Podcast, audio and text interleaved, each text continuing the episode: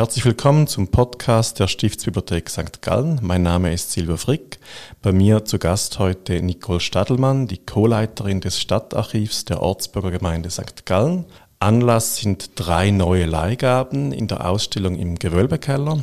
Nicole, ganz am Anfang eine Frage. Wenn ich die jeweils reinlege und die Texte ersetze, dann sehe ich diese Signaturen. Und das erste Dokument, eine Urkunde, trägt die Signatur AATRV, wahrscheinlich römisch 516.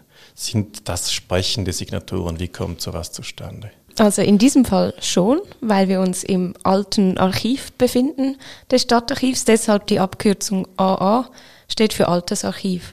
Also unser Archiv hat auch wie die heutigen Stadtverwaltungen Abteilungen, die wurden Ämter genannt, wäre die Abkürzung EA, Ämterarchiv, oder eben dann das alte Archiv, dort sind einfach die, die Hauptdokumente abgelegt. Und die Abkürzung TR verweist auf Drucke. Das ist schlicht und einfach die Aufbewahrungsform der Urkunden, wie sie bei uns auch historisch sich entwickelt hat. Diese Urkunden sind gefaltet und in sogenannten Drucken, also Schachteln, abgelegt. Und dann die Signatur römisch 5, 16, das ist dann eine Laufnummer. Sehr schön. Drucke für, also ich kenne das als Kiste, als Mundartbegriff. Genau. Jetzt ähm, Hauptdokumente, das ist wohl auch schon ein Hauptdokument, was wir hier ausstellen dürfen. Was genau hast du uns mitgebracht? Mhm. Also auch die tiefe Laufnummer römisch 5 verweist darauf, dass diese Urkunde zu den älteren Beständen gehört. Es handelt sich um eine Königs- oder Kaiserurkunde aus dem Jahr 1355. Sie ist auch besiegelt mit einem königlichen Siegel. Hier muss man unterscheiden zwischen verschiedenen Siegeln, also Einige Königsurkunden haben bei uns das große Siegel des Königs. Das wurde für die wichtigsten Geschäfte verwendet, für die wichtigsten Dokumente.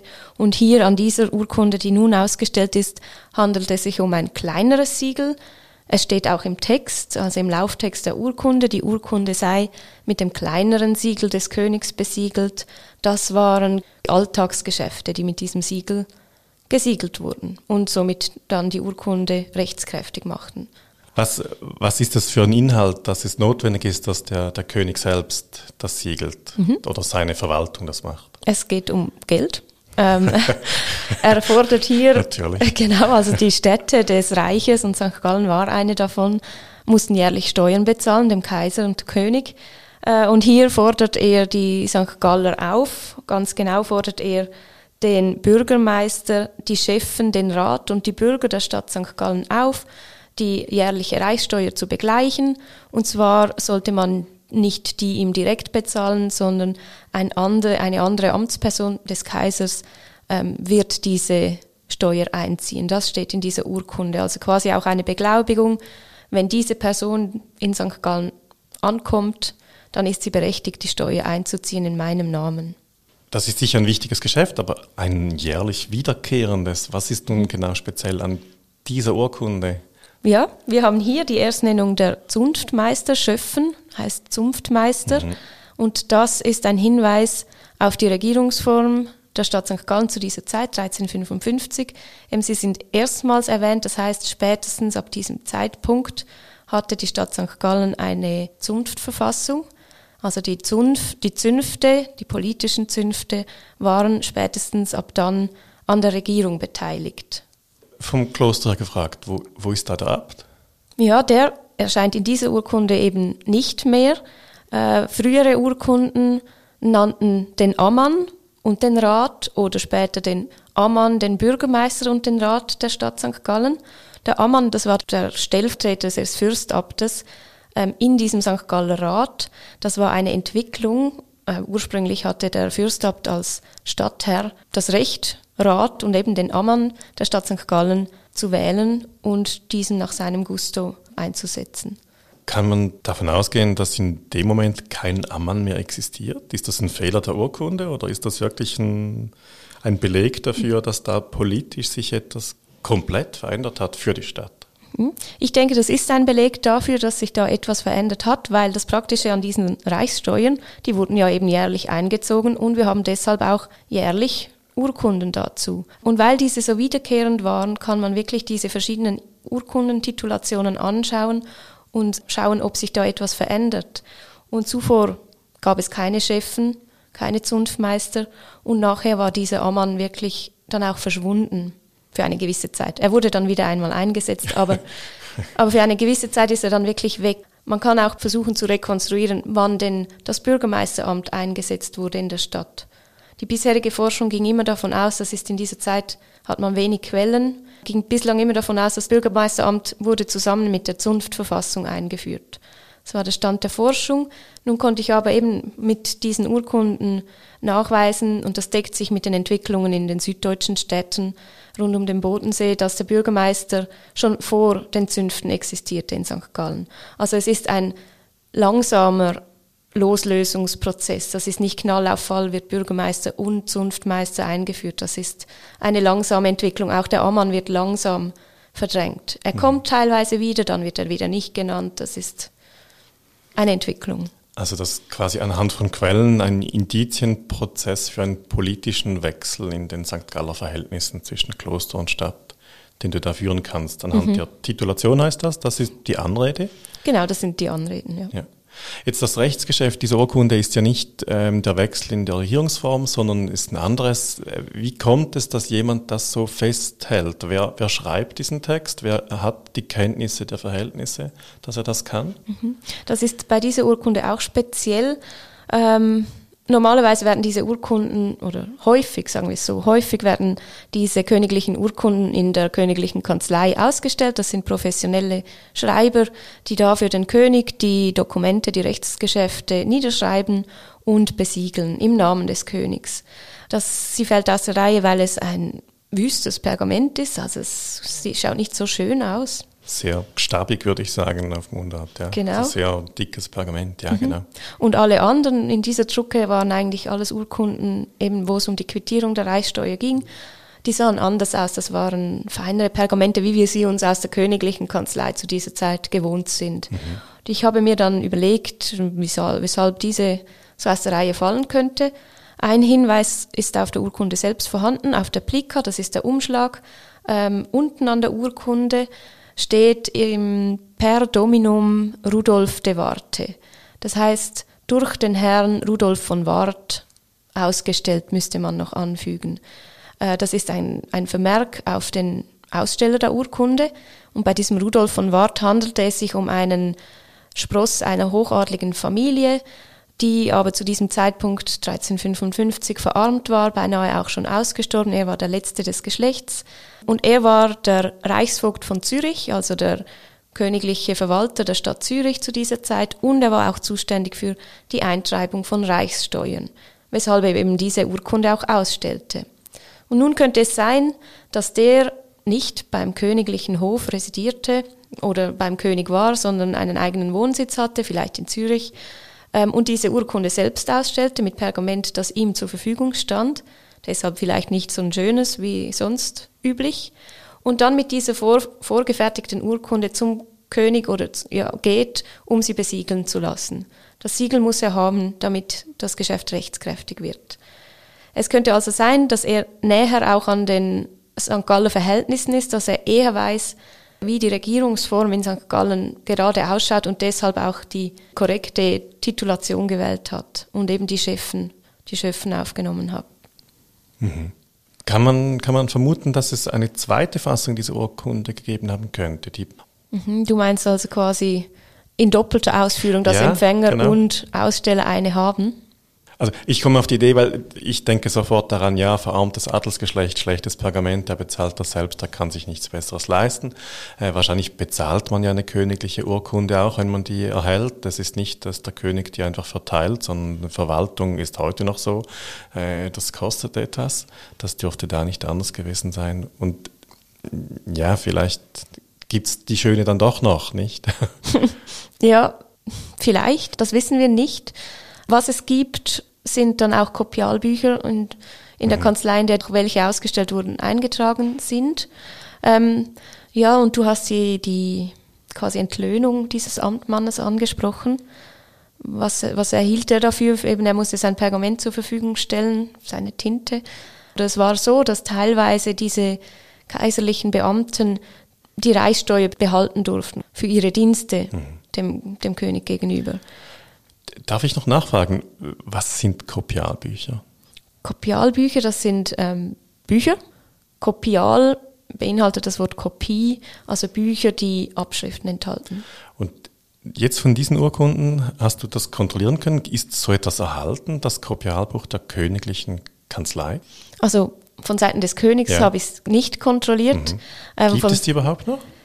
Da bin ich auch überfragt, ganz ehrlich gesagt. Von Seiten der Stadt, eben 1355 ist diese Urkunde ausgestellt. Ähm, man sieht, die Zunftverfassung ist eingeführt und die Stadt versucht wirklich eine eigene Verwaltung aufzubauen. Und in diesen Zeitbereich fällt auch die Entstehung des ersten Stadtbuchs von St. Gallen, in den 1350er Jahren. Und das ist eine bunte Mischung aus allem, was wichtig war für die Stadt zu dieser Zeit. Und dort sind eben auch, es diente teilweise auch als Kopialbuch, dort sind teilweise auch Urkundenabschriften vorhanden.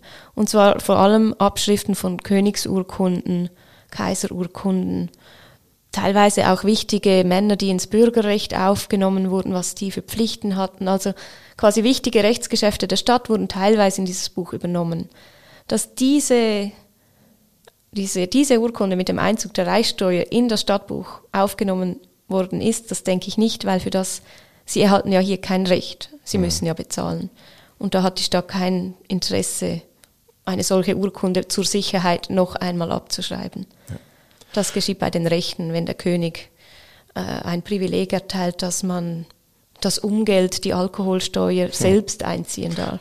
Ja, eine Frage dann, dann, dann doch noch. Ist das jetzt wirklich Forschung von dir, die Bewertung dann auch dieser Urkunde als Erstnennung der Zünfte?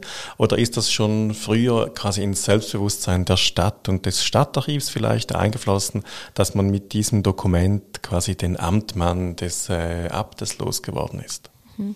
So spezifisch nicht, nein. Ich habe eine Dissertation geschrieben zu den Handwerkerfamilien der Stadt St. Gallen und da muss man sich auch mit den politischen Zünften beschäftigen, obwohl in meiner Arbeit geht es um die gewerblichen Zünfte, das ist ein Unterschied.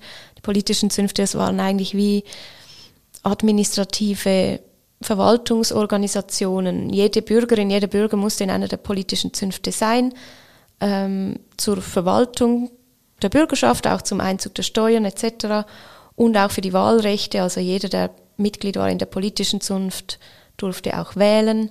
Und das Bürgerrecht erhielt man nicht ohne die Mitgliedschaft in einer politischen Zunft. Ist aber etwas anderes als gewerbliche Zünfte. Ähm, und im Rahmen dieser Arbeit habe ich dann auch eben die Herkunft der politischen Zünfte versucht zu untersuchen. Und ich hatte natürlich eine gute Quellenbasis, weil all diese Urkunden aus dieser Zeit ediert sind im Cartularium Sangalense. Es hat ein tolles Register und viel machen. Ich musste es interpretieren. Das war teilweise eben nicht ganz einfach, klar. Aber ich konnte mit dem Register nachschauen. Zunftmeister hat einfach noch nie jemand gemacht zuvor. Sehr schön. Das ein wunderbares Beispiel dafür, wie eben Quellenarbeit ganz wichtig ist für folgende Forschung, dass man die Frage stellen kann, warum ist das so geschrieben worden in dem Moment.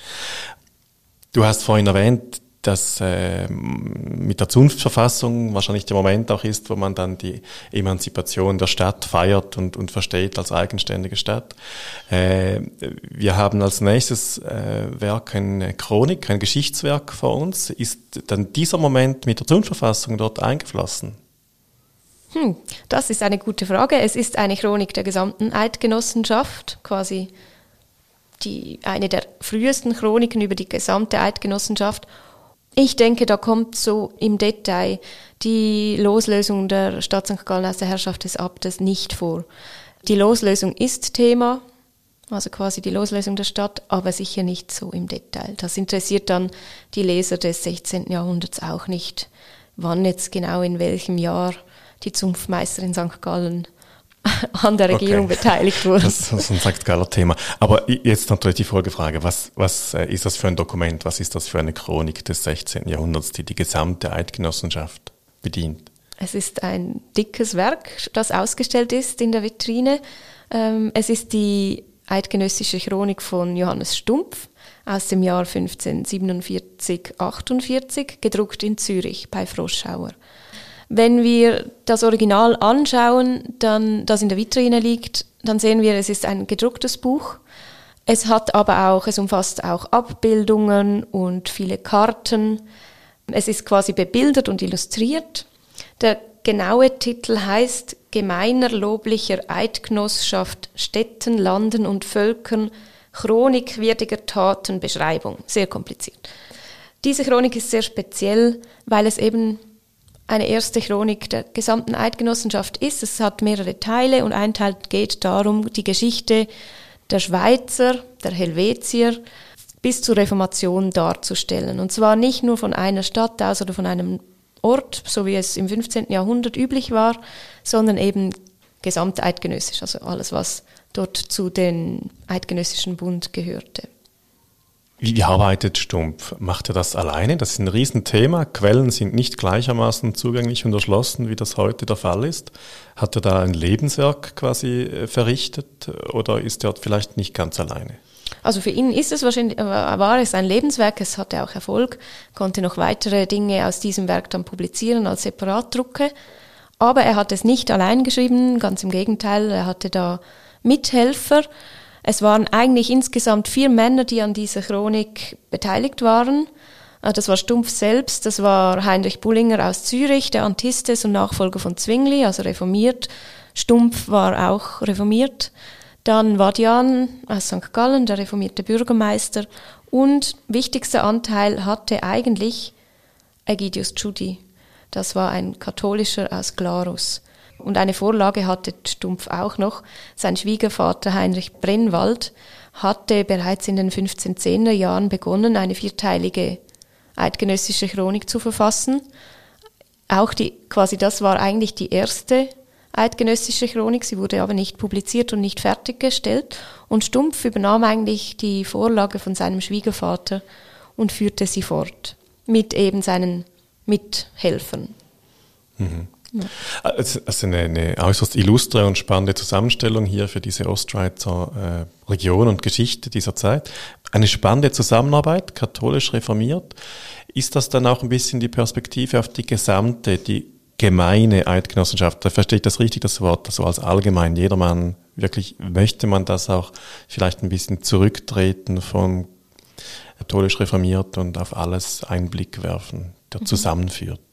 Ja, exakt so war es. Es war ähm, auch der Zeit verschuldet. Äh, die 1540er Jahre war, waren für die Eidgenossenschaft äh, schwierig. Man hatte jeden Augenblick Angst, dass der Kaiser äh, die Eidgenossenschaft oder Teile davon einnehmen würde. Die Reformation war ja in der Eidgenossenschaft eigentlich rasch vorangeschritten, wurde dann quasi gebremst mit dem Zweiten Kapplerkrieg. Aber im Vergleich zum Reich Dort entwickelte sich gerade in den 1540er Jahren, begann sich langsam abzuzeichnen der Schmalkaldische Krieg, also der Krieg zwischen Protestanten und Katholiken. Ähm, die Verhandlungen scheiterten immer wieder. Der Kaiser war an mehreren Fronten bedrängt. Er hatte nicht nur diese konfessionellen Konflikte im Land, sondern Frankreich griff, ihn, griff seine Vormachtstellung an an verschiedenen Orten und gleichzeitig musste er sich gegen die Türken, die Osmanen wehren, die von Osten her eindrangen. Und es war eine turbulente Zeit und die Eidgenossen mittendrin. Es ging einerseits darum, dass der Kaiser die reformierten Städte nicht gutierte, das waren ja immer noch Reichsstädte, also seine Städte quasi. Ähm, und andererseits ging es um Söldner, was sonst. Die katholischen Orte waren kaisertreu, klar, aber hatten ein Soldbündnis mit dem französischen König und stellten diesem französischen König sehr viele Söldner. Und der französische König kämpfte ja wiederum gegen den hm. Kaiser. Also eine Konfliktsituation, die wirklich brenzlig hätte werden können und man versuchte da innereidgenössisch quasi wegen dem Druck von außen wieder zu einer größeren inneren Einheit zu kommen. In diesen 1540er Jahren wurde dann beispielsweise auch ein gesamteidgenössisches Schützenfest abgehalten, auch als Zeichen der Gemeinschaft. Konstanz wurde auch eingeladen. Konstanz war auch reformiert, war eigentlich ein wichtiger Player in dieser reformiert-zwinglianischen Landschaft und äh, wurde dann wirklich vom Kaiser, von den kaiserlichen Truppen eingenommen, auch in den 40er Jahren und verlor den Status der Reichsstadt, wurde zu einer Landstadt degradiert und total rekatholisiert. Da hatte man natürlich auch Angst, gerade in der Ostschweiz, das war nah. Ähm, eben, es gab ein Schützenfest. Das gesamte eidgenössische Bündnis wurde erstmals in dieser Zeit auch wieder beschworen. Während der Reformation wurde es nicht mehr beschworen. Und eben diese gesamteidgenössische Chronik von Stumpf diente demselben Zweck. Innere Einheit. Mhm. Das war die Intention der Schreibenden, des Schreibers. Ist das, weißt du das, ist das auch so angekommen in der Zeit? Wurde das auch so aufgenommen? Hm, da kann ich ehrlich gesagt nur spekulieren, aber ich denke, weil es ja eben so umfassend war und diesen Fokus auf die Helvetier hatte, man war quasi ein Volk der Helvetier und auch diese Landtafeln, dieses Kartenmaterial, das schafft, denke ich, schon Einheit. Es, ist, es geht ja aber nicht nur um die Eidgenossenschaft, also die Geschichte Europas wird auch aufgenommen. Also ist ein wunderbar schönes Werk. Wenn man es blättern dürfte, würde man erkennen, wie reich es illustriert ist. Ganz viele Holzschnitte, die da drin sind. Aufgeschlagen ist ein spezieller Moment. Es sieht ein bisschen aus wie ein Stern, der da illustriert ist. Mein Ort, was hast du da ausgewählt für uns? Ich habe, also das ausgestellt ist der erste Band, äh, das sind zwei mhm. Bände dieser Chronik. Ui. Und der zweite Band, genau, Dort wäre dann eigentlich äh, der Inhalt zum Thurgau, den haben wir leider im Archiv nicht überliefert. Ähm, Im ersten Band ist eben die europäische Geschichte und dort habe ich einfach eine Stelle ausgewählt, wo die Städte und Orte der Eidgenossenschaft, die damals dazu gehörten, ähm, aufgelistet ist und eben auch St. Gallen ist da drauf. Okay. Das war meine Intention. Dann sehr schön. Da müssen wir vielleicht runden gehen. Für mich sieht das aus wie eine Kometenbeschreibung. Ja, es hat auch eine Kometenbeschreibung, stimmt, jetzt wo du es sagst. Auf der gleichen ein. Seite. Ja, auf der gleichen Seite. okay, ich ein bin froh, ich habe ich hab nicht, ich hab nicht das falsche aufgeblättert, sondern es ist einfach noch mehr Inhalt auf diesen Doppelseiten drauf. Äh, Vatian hat mitgearbeitet. Habt ihr ergänzende Quellen, Briefwechsel, Manuskripte, Notizen von ihm? Man, äh, das ist ja wahrscheinlich eine große Arbeit, die ihn lange auch beschäftigt hat, die mhm. davon erzählen. Ja, das haben wir. Also wir haben einen Briefwechsel mit Bullinger, Heinrich Bullinger. Äh, ursprünglich äh, entstand die, die Mitarbeit von Vadian eigentlich so, dass Bullinger einen Brief an Kessler und Vadian schrieb. Kessler, der Mitstreiter von Vadian während der Reformation. Und sie bat einen Teil den Stumpf zum Thurgau, und der Thurgau war sehr weit gefasst, also Alpstein, Bodensee, bis ins Töstal und an den Hochrhein entlang, das war der Thurgau. Und äh, Bullinger bat die beiden, eben diesen Teil zum Thurgau von Stumpf zu korrigieren.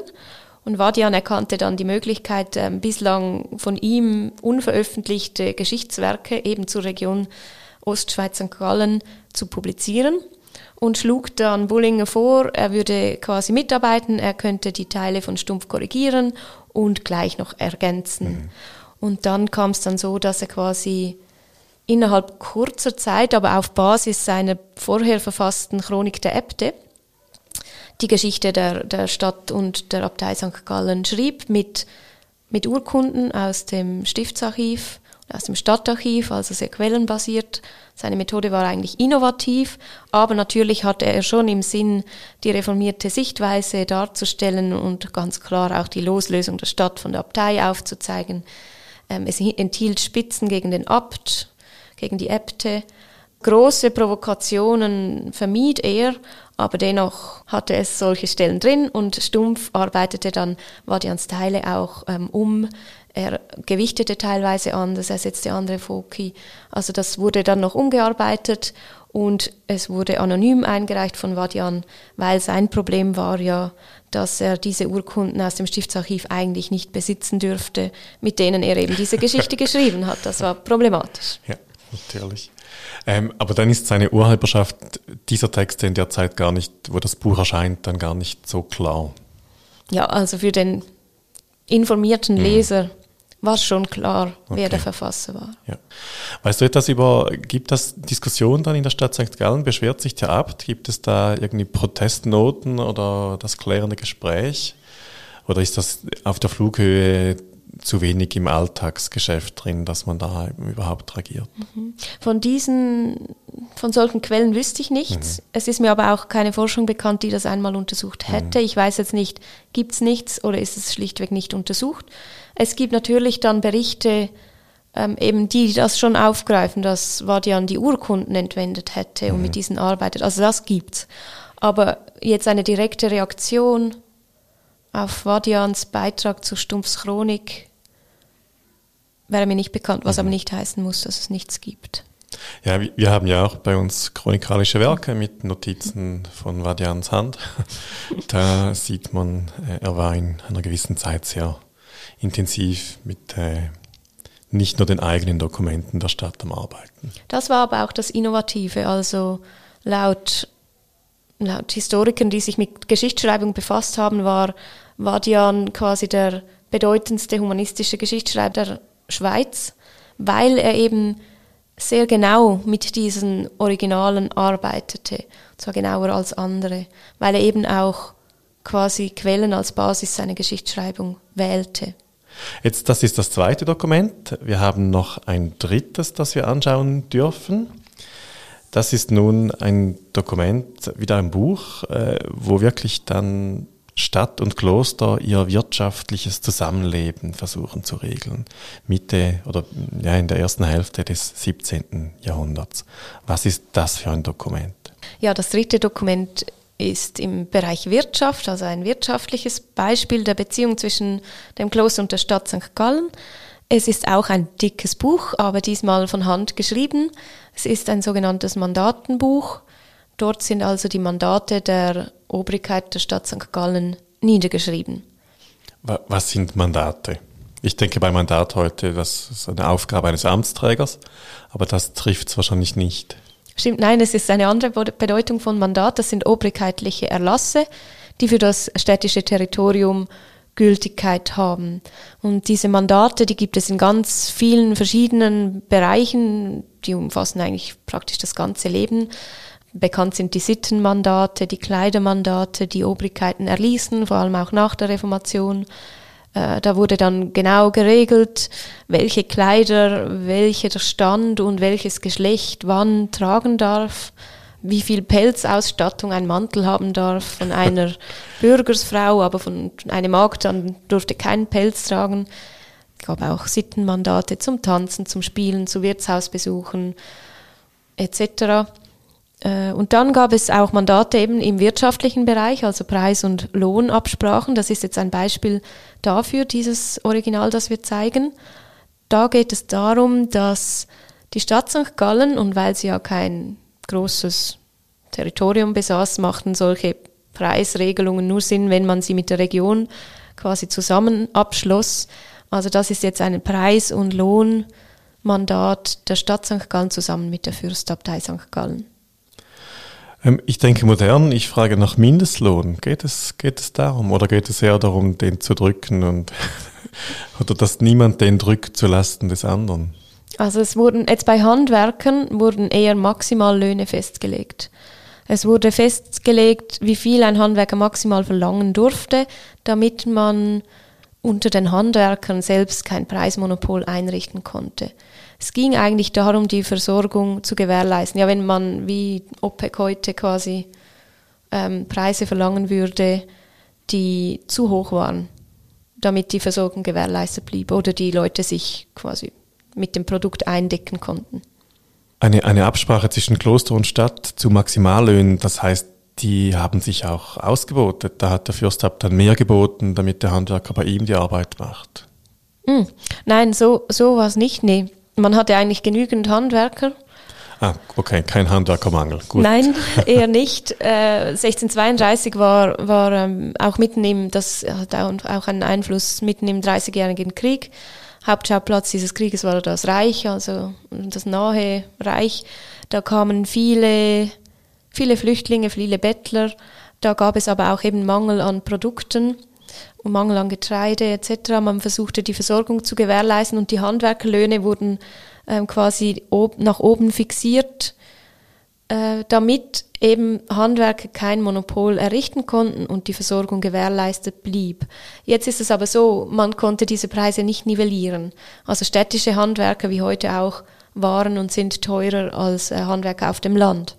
Und man kann als Kunde versuchen, ähm, selbst zu entscheiden, wo man sein, seinen Auftrag hingibt.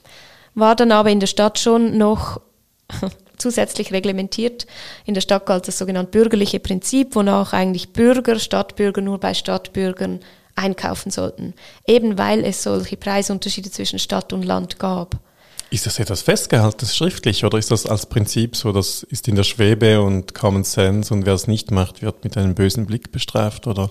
Nein, das war ein allgemein wirtschaftliches Prinzip. Das kommt immer dann zum Vorschein, wenn ähm, Leute bestraft werden, Stadtbürgerinnen und Stadtbürger, weil sie einen Schneider vom Land angestellt haben oder weil sie Fleisch von Landmetzgern kaufen. Das war aber nicht nur in der Stadt St. Gallen so, das, das hatten alle Städte. Das, das war quasi ein, ein wirtschaftliches Prinzip. So funktionierte dieses System, eben weil, weil man diese Preiskonkurrenz hatte. Mhm.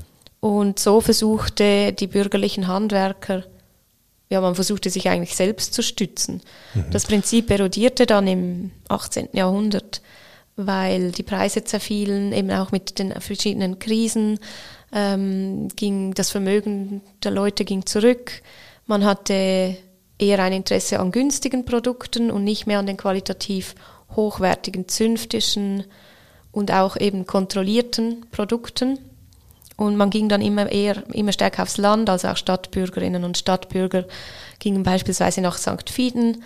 Dort ähm, baute der Fürstabt eine Konkurrenzsiedlung von Handwerkern auf und dort, dort konnte man günstiger einkaufen. Das konnte man auch mit diesem Mandat nach wie vor. Mhm. Also eigentlich im Hintergrund eine, eine äußerst protektionistische Wirtschaftspolitik, die hier äh, quasi den, den Ton vorgibt oder den Inhalt vorgibt. Ja, Preise waren einfach ein, eines der wichtigsten Mittel, um den Markt zu beeinflussen, mhm. ja. Das ist so. Um, um, welche, um welche äh, Themen geht es hier? Mhm. Genau. Was sind für Handwerker oft aufgeführt? Also es sind vor allem Handwerker, die es in Stadt und Land gibt, ansonsten macht es keinen Sinn. Also Wagner, Schmiede, Küfer und Gerber. Die Handwerker machen aber nur einen Teil des Mandats aus. Es geht wirklich auch um Dienstleistungen.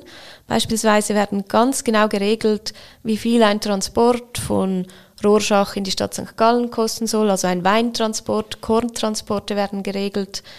Äh, bei den Weintransporten sieht man sehr schön, also es ist eine ganze Liste, eben wie viel kostet die Fuhre von, von St. Margrethen nach St. Gallen, von Berneck nach St. Gallen, von Altstätten nach St. Das ist nur das Rheintal, das dort aufscheint. Da sieht man, man sieht auch ganz viele andere Dinge in solchen Preisabsprachen. Also hier sieht man, wie wichtig das Rheintal für die Weinlieferungen waren.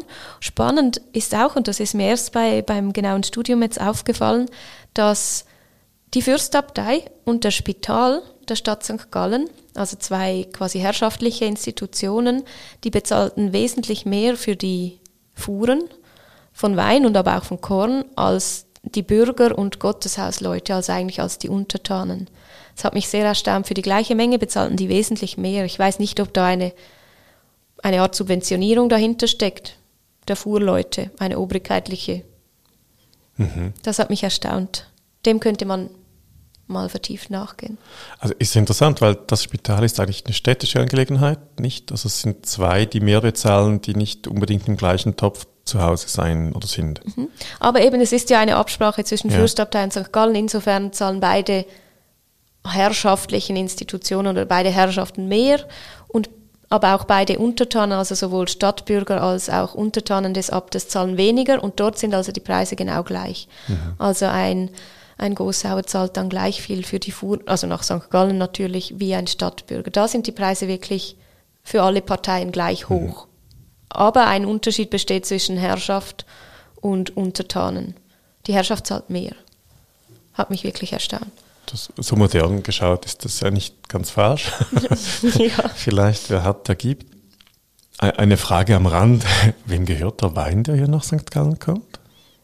Den Weinbauern teilweise, vielleicht, aber auch reichen St. Galler Bürgern, die Weingüter besaßen im Rheintal oder dem Fürstabt, der ähm, Lehenbauern hatte, die Wein abliefern mussten. Das können ganz verschiedene Besitzer des Weins sein, die da den Wein transportieren lassen. Das kommt in diesem Mandat natürlich nicht, nicht zum Vorschein. Hier geht es um die Fuhrleute. Das waren nicht unbedingt die Weinbauern, die den Wein selbst brachten, sondern spezialisierte Fuhrleute, die Pferde und Wagen besaßen, um auch diese Lasten überhaupt zu transportieren. Äh, dasselbe ist bei den Korn, bei den Kornrouten. Die stammen meist von Rorschach, also vom Hafen. Mhm. Äh, das ist auch klar, weil in dieser Zeit schon ein Mangel an Getreide in der Ostschweiz herrschte. Das Getreide kam häufig von Süddeutschland aus. Was auch geregelt wird, da sieht man auch die Routen dann, äh, die Schiffstransporte also die Preise für die Schiffstransporte. Dort wird aufgelistet von Rorschach nach Schaffhausen.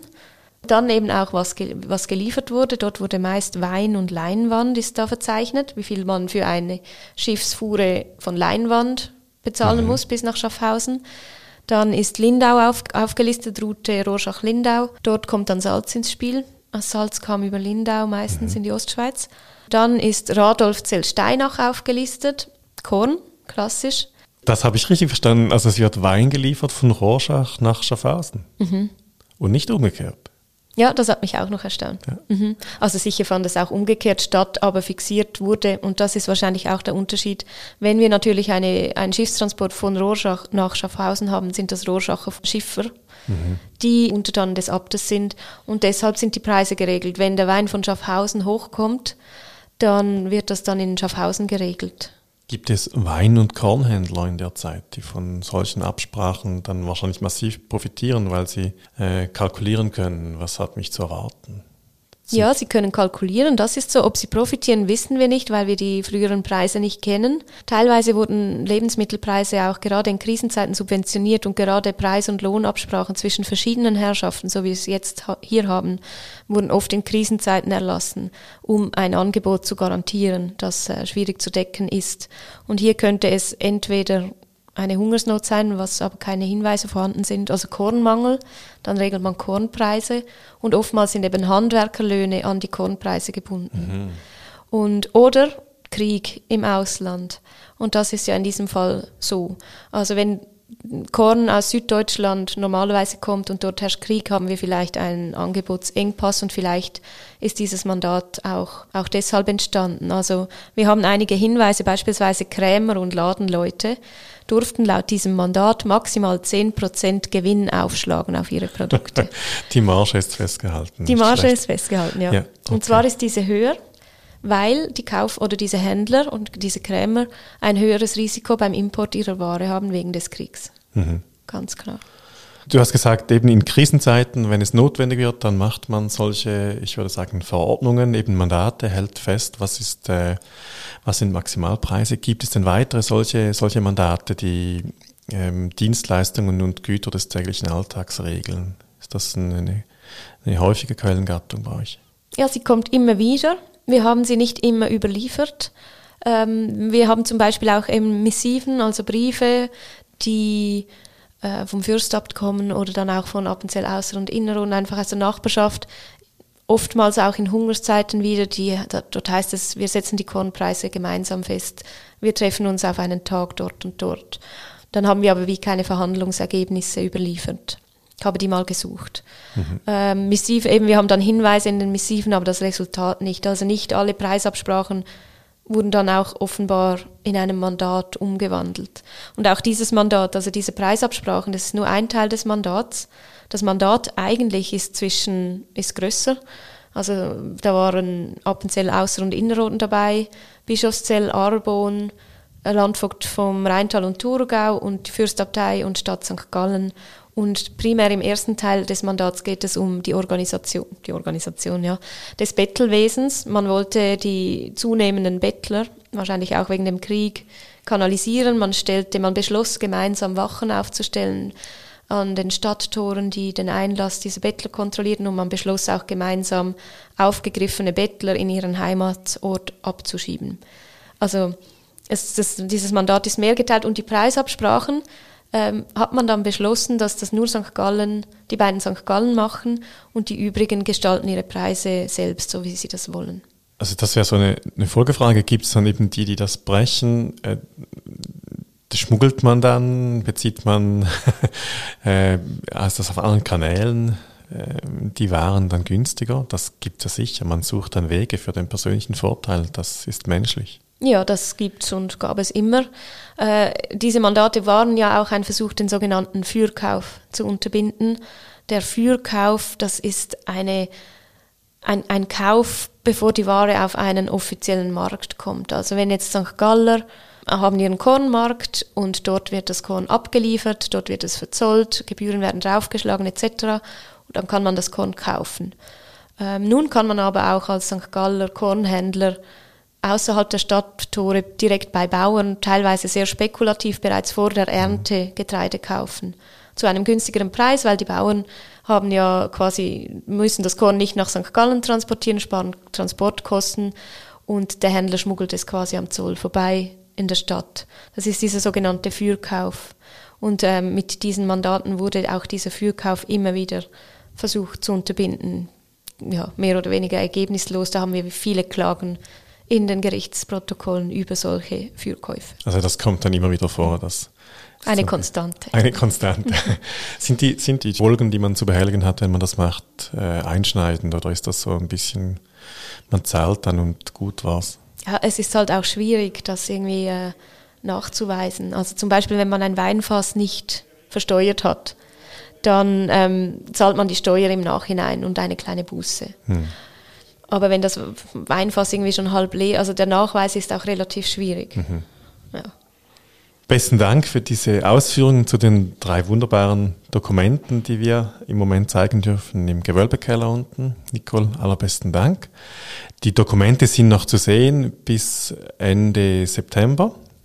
Wahrscheinlich in der letzten Septemberwoche werden sie ausgetauscht und es kommen drei neue spannende Dokumente rein. Allerbesten Dank. Vielen Dank, Silvia.